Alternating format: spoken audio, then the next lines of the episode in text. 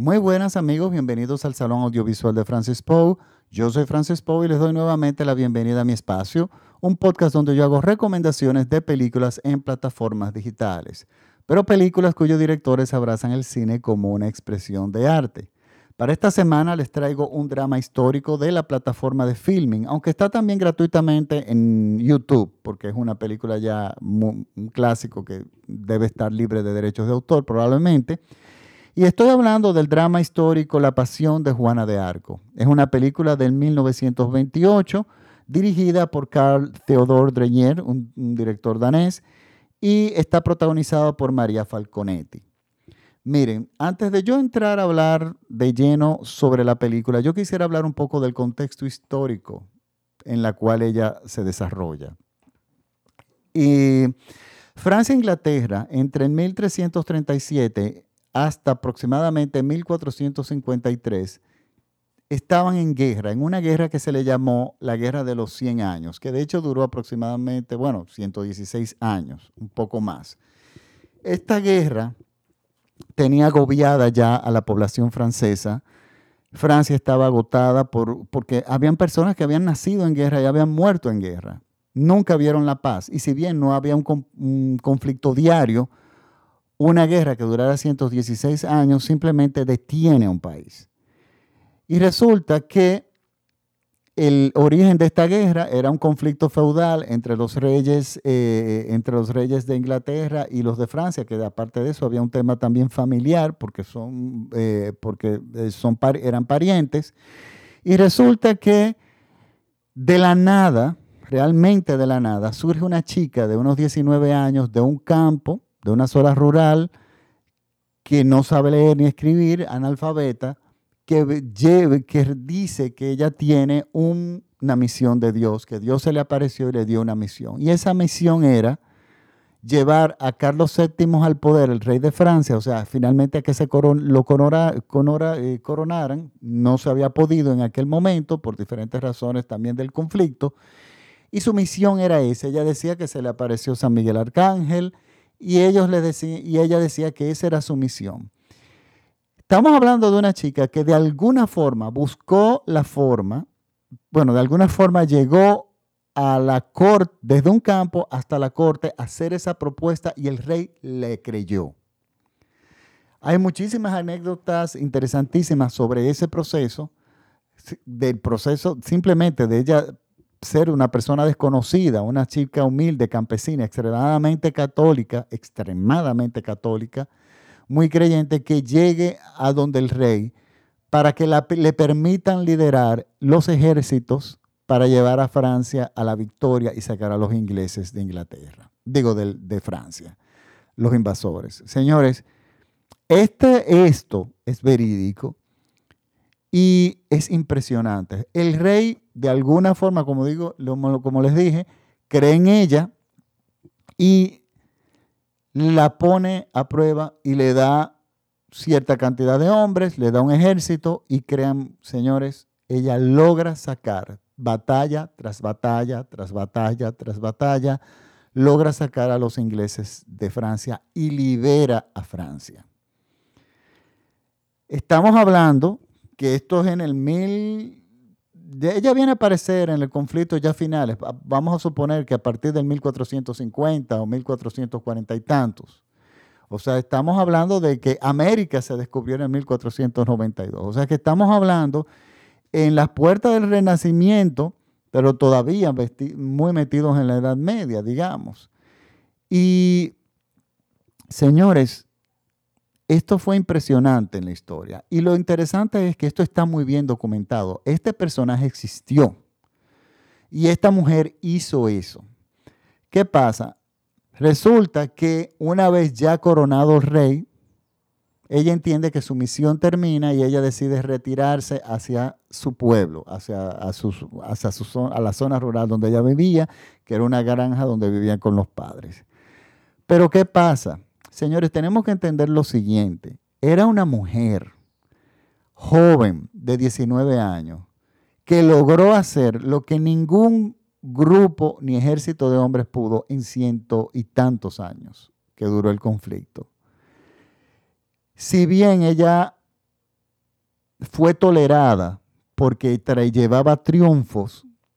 Una vez llevado el triunfo y entregado a la corona, ya nadie tenía utilidad. Ella no era útil para absolutamente nadie. Pero ¿qué pasa? Ella no buscaba tener más utilidad ahí. Ella simplemente estaba cumpliendo su misión, que ella entendía que era que San Miguel Arcángel se le apareció, un emisario. O sea, todas las características de una persona que decía haber visiones, que, que, que, que, decía haber tenido eh, visiones eh, de Dios, de Dios o de santos o de ángeles o lo que sea, sus visiones no eran diferentes a las de otras santas en, en otros momentos de la historia. O sea, pero esa era su misión. Ella entendía que ya había cumplido con su misión y ella se retiraba. Pero estamos hablando de que en ese proceso ella se, se convirtió prácticamente en una leyenda en el pueblo, en la ciudad, en el, perdón, en Francia. ¿Por qué? Porque estamos hablando de una mujer en aquella época, en una época donde la mujer no se le daba ningún tipo de crédito y no se le reconocía absolutamente nada. La mujer simplemente estaba para reproducirse, o sea, para parirle hijos a los hombres y para servirle a los hombres. Nada de liderazgo. Y resulta que no solamente es un liderazgo, sino es un liderazgo militar y logra tener un liderazgo político.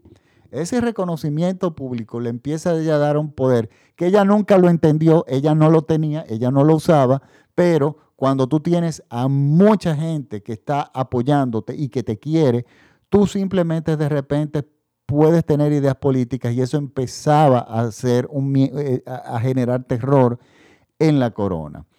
A ella se le permitió todo eso, ella eh, se convirtió en una realmente una heroína, en un hito en Francia. ¿Qué, ¿Por qué ella fue llevada a la hoguera? Resulta que habían eh, franceses que estaban del lado de los ingleses, que apoyaban a los ingleses, y ellos la secuestran. La secuestran y la venden a los ingleses. Y los ingleses entonces hacen un juicio, se le entregan a la iglesia para que la iglesia se encargue de hacer eh, un juicio y, y, el juicio que decidió la iglesia hacer eh, contra Juana de Arco fue por herejía. Y el argumento es típico de la época, o sea, las acusaciones son dos. Y son interesantes las dos acusaciones. La primera es que ella se vestía de hombre. Esto siempre ha sido un tema con la iglesia, o sea, literalmente ella se trasvestía. Cuando ella la cuestionaron por eso, ella no dio nunca una respuesta elaborada. Ella quitó, dejó de explicar eso y sustituyó, bueno, o por lo menos lo que dijo fue que Dios le dijo que tenía que vestirse de hombre. Este, esta señal era peligrosa. Porque primero sabemos cuáles son las posiciones que siempre ha tenido desde la Edad Media, desde, el inicio de la iglesia, con el tema de la transexualidad o del transvestismo. La iglesia, eso es se le acaba el mundo. O sea, se pueden morir todos los pobres del mundo y ellos no van a mover un, un centavo por eso, pero se mueven todos los recursos para luchar contra las personas que juran, perdón, que buscan tener sus, que se les reconozcan sus derechos como trans o de transgénero. Eso existe de aquella época. Pero ella simplemente dijo, no, eso fue, cuestionen a Dios, no me cuestionen a mí. Fue una, una respuesta muy astuta de su parte. Esas fueron las instrucciones que me dio. Pero la realidad eh, que podemos entender es muy simple. Ella era simplemente una mujer que estaba mezclada en ejército liderando. Ella la podían violar en cualquier momento porque en aquel entonces no se veía mal de repente que un hombre dispusiera de una mujer de la forma que quisiera. Lo único que tenían que acusarla era de que ella lo sedujo a él, ¿entiendes? Que es lo que se hace todavía hoy en día. Entonces, simplemente ella buscaba, y hay que ubicar, hay, que ubicar los personajes en, contexto, en el contexto de su época. Ella se vestía de hombre de repente para pasar desapercibida como mujer entre la mayoría de, las de los soldados que la iban a acompañar, o para no ser sexualmente atractiva para ninguno de los hombres. Y de repente, en aquella época, una persona que no se vistiera como mujer dejaba de ser atractivo.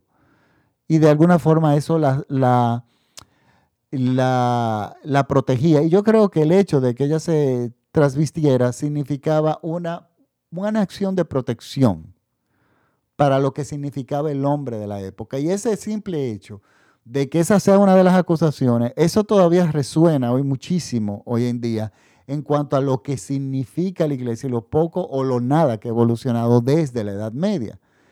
Ya hoy no te queman personas en vivo, no te llevan a la hoguera porque las leyes civiles no lo permiten. Pero si fuera por ello, yo estoy completamente seguro de que esa práctica de todas formas hubiese de alguna forma continuado. Entonces estamos hablando, y la otra, y la otra eh, perdón, el otro cargo era que la iglesia había determinado, porque ellos le dio la gana de determinarlo así, que los ángeles eh, no eran seres de carne y hueso, que los ángeles eran entes espirituales. Por lo tanto, si a ella se le estaba apareciendo San Miguel Arcángel en una forma que ella lo podía tocar, que lo podía oler, que lo podía sentir, entonces eso, ella no estaba teniendo un pacto eh, con Dios, ni estaba obedeciendo los mandatos de Dios, sino que ella simplemente estaba teniendo un contacto con el diablo.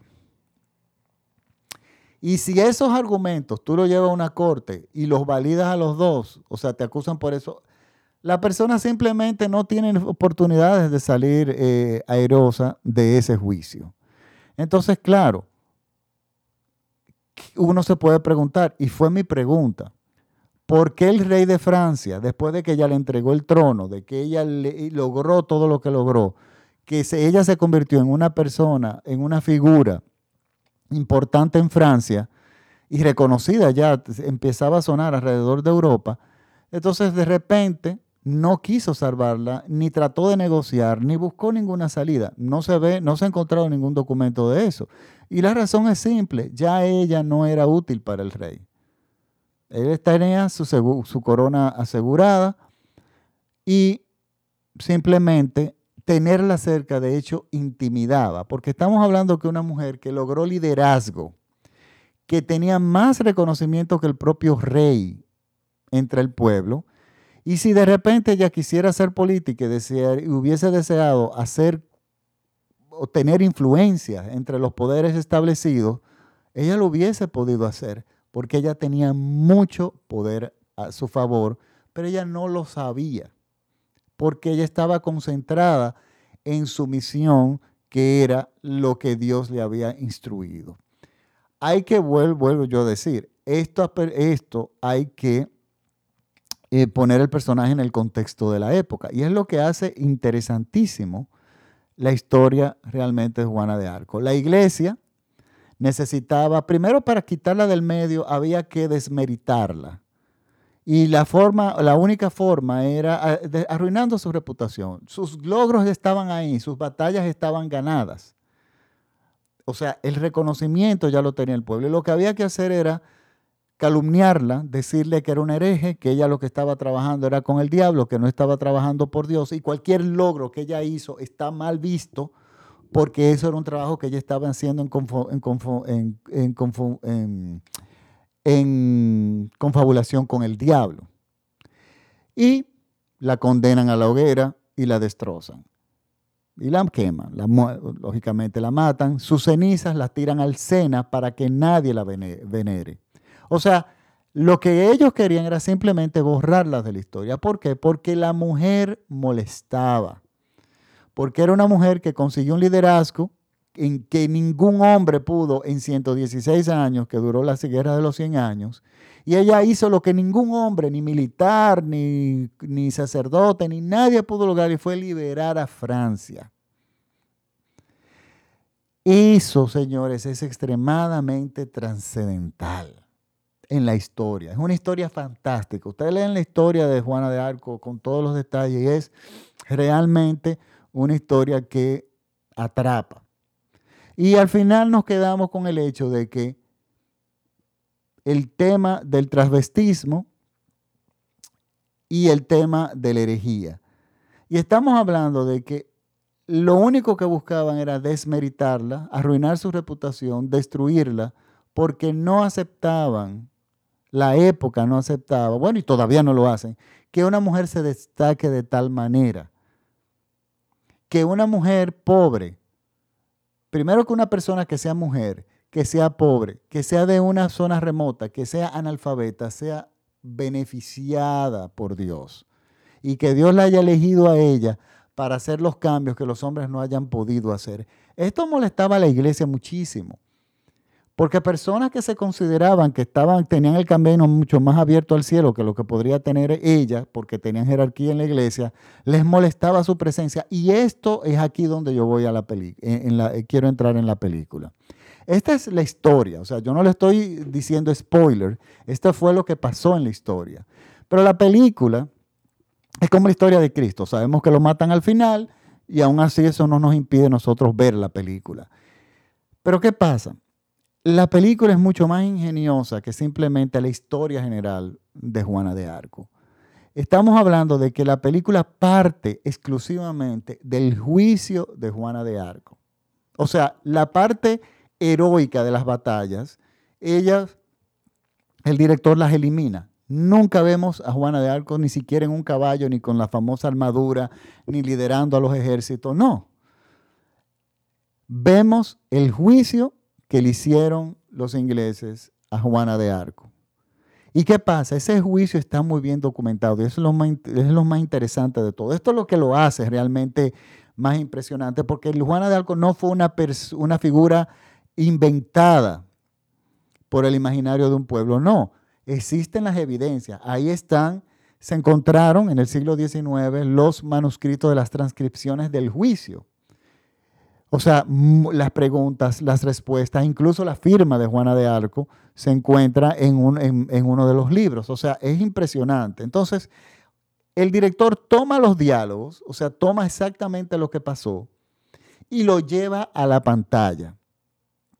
Pero ¿qué pasa? Estamos hablando que es una película muda.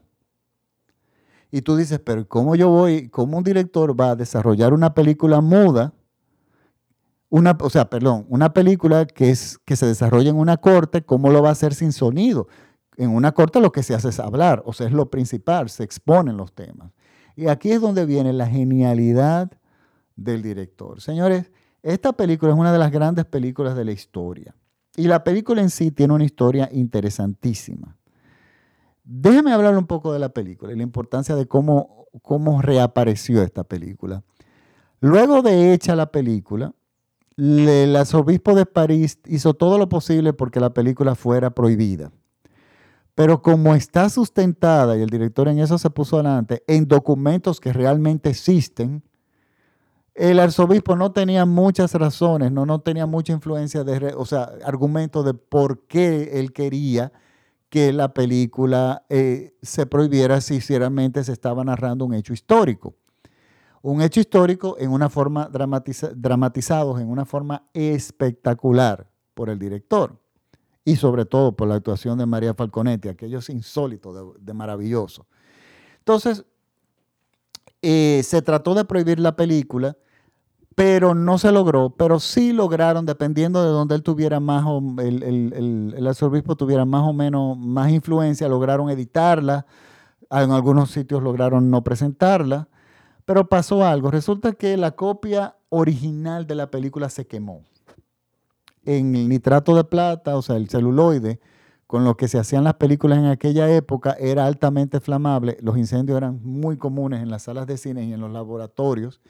Pero el director tenía, pudo haber, eh, eh, tenía eh, negativos, el negativo de la de, de tomas alternativas y pudo ensamblar nuevamente la película. Y entonces eh, se dice que ese, eh, que ese negativo también se quemó y se había considerado perdido en la historia. Y de lo único que nosotros nos quedaban eran los testimonios de los críticos, de la gente de la época y algunas fotografías muy dramáticas que los amantes del cine siempre quisieron, quisieron ver. Es como decir que tú conozcas a una persona y que conoció a Beethoven entonces tú nunca lo vas a ver y tú cuentas simplemente con lo que te puedes imaginar de lo que te dice esa persona que sí lo, lo conoció. Entonces se consideraba perdida la película y de repente pasó un milagro.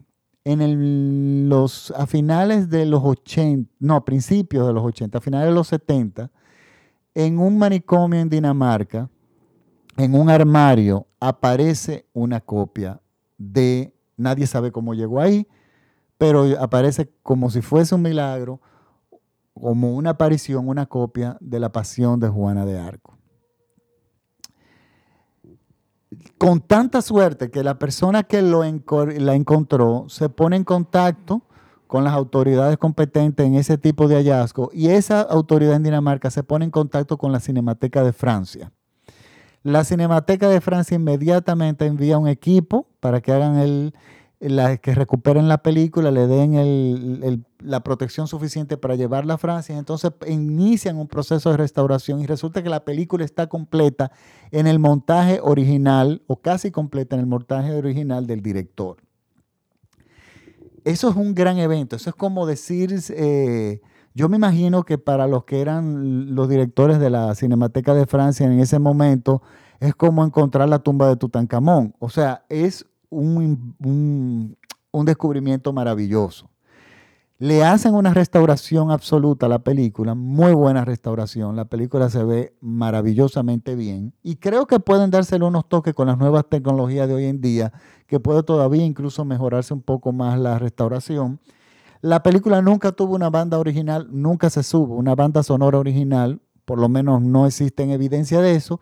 Y entonces, bueno, eh, van a encontrar la película con diferentes bandas originales, eh, bandas sonoras utilizadas, eh, que acompañándola, de diferentes, yo las he escuchado de piano, las he escuchado de, de cantos gregorianos, y, pero la que a mí me gusta es la versión que lanzó Criterion, ahora se me escapa el nombre del compositor, que hicieron esa, le hicieron una comisión de componer una banda sonora con sonido ultra estereofónico, super high definition y todo eso.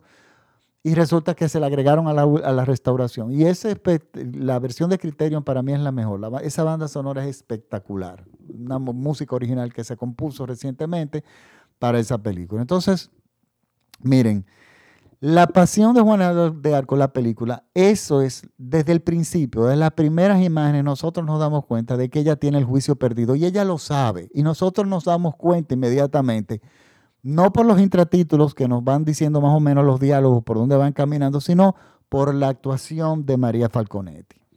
María Falconetti, desde el momento de que se sienta en la corte, ella está, sabe cuál es su destino y lo está sufriendo. Y la actuación de esta actriz, señores, es formidable. Es, la segunda, la única, e, ella hizo solamente dos películas y creo que hizo un corto. Y, pero esta fue realmente la que trascendió. Y más nunca volvió a hacer eh, cine. Ella era una actriz básicamente de teatro y de comedias, que eso nos sorprende bastante. Entonces, bueno, se hace la restauración de la película y esa película hoy tiene una, una vigencia que ustedes no se pueden imaginar. Al ser el juicio, hacer sobre el juicio, no hay interpretaciones, o sea, ahí está escrito. O sea, el juicio quedó plasmado en lápiz y papel. O sea, eso fue los, es el testimonio continuo, o sea, está ahí. Y el director le da la lectura de que nos damos cuenta que el problema de ella simplemente fue una mujer que lideró y logró lo que ningún ejército en 100 años la pudo, lo pudo lograr, en la Guerra de los 100 Años, que fue liberar a Francia de los ingleses. Y ella simplemente, eh, eh, haciendo eso, que fue un llamado que ella decía del Señor, eso la puso directamente en la hoguera. No es verdad que la iglesia, y está bastante demostrado en la película, que iba a aceptar que una mujer fuera una persona que fuera, eh, que, que tuviera la gracia de Dios. O sea, privilegio que Dios la eligiera a ella. La iglesia no iba a aceptar eso. El rey tampoco iba a aceptar ese tipo de liderazgo porque era un riesgo político. Si ella de repente quería ser político, de repente quería ser reina o de repente, no sé, quería poder, ella lo tenía porque es que tenía el pueblo de su lado. Y todo este juicio simplemente fue por quitar del medio a una mujer, porque a todo esto llamó muchísimo la atención. Recordemos que las razones por las cuales la llevaron a la hoguera fue por transvestismo y por, eh, eh, por ella decir que ella hablaba con el Señor, que hablaba con San Miguel Arcángel, que le hacían, eh, se le hacían apariciones. Y la iglesia había determinado en aquella época que los ángeles eran personas que de, entes de, espirituales que no eran de carne y hueso y por lo tanto si ella estaba hablando con alguien que se le estaba apareciendo, eso eran cosas del diablo y ya simplemente la declararon hereje, una mujer extremadamente católica desde el inicio y simplemente la quemaron. Señores, esta película es una obra maestra. Yo quisiera dedicarle esta película a... En mi país se está luchando, las mujeres tienen ahora mismo una lucha muy fuerte que yo creo que todo el mundo la tiene, que todos tenemos que apoyarla, que es la lucha de las tres, tres causales del aborto. En la República Dominicana, mi país de donde yo hago este podcast, está prohibido el aborto en cualquier circunstancia. Los grupos de, de extrema derecha compuestas en un 95% liderados por la Iglesia Católica y las iglesias protestantes que para este tipo de cosas se unen para quitarle derechos a la mujer, no quieren que se permita el aborto en ninguna excepción. Y las mujeres están exigiendo por lo menos tres causales, que una sea por violación o incesto, que una mujer no sea obligada a parir el, si desea, si, o sea, si ella no desea parir eh, el hijo de un violador. O sea, que no sea obligada a dar a luz el hijo de un violador si ella sí lo desea. Esa es una de las causales. La segunda es que se permite el aborto si la vida de la madre corre peligro. Y la tercera, si es un feto que, que no tiene compatibilidad con la vida. Por ejemplo, uno de estos niños que se sepa que van a ser sin cerebro. Que no se lleve a la madre a la terminación, si ella sí lo desea, de un parto que realmente va a terminar en una muerte. Entonces, esas tres causales no quieren, las iglesias y los grupos de extrema derecha no quieren que se les, eh, que se les permita, o sea, no quieren que se mantenga el aborto prohibido en cualquier circunstancia. Haciendo esto, le quitan a la mujer absolutamente cualquier tipo de derecho y están disponiendo de la vida de una mujer, así como la iglesia dispuso de, la vida de, dispuso de la vida de Juana de Arco en esta película. Simplemente a una mujer no, una mujer no podía tener los privilegios eh, divinos que tenía Juana de Arco. Simplemente eso, era, no, eso no era concebible. Y la llevaron a la hoguera. Yo quiero dedicarle este podcast a la mujer en sí, a las luchas que han tenido que llevar todas las mujeres durante toda la existencia humana, desde su derecho al voto, derecho a la salud, derecho a la herencia, a cualquier tipo de derecho.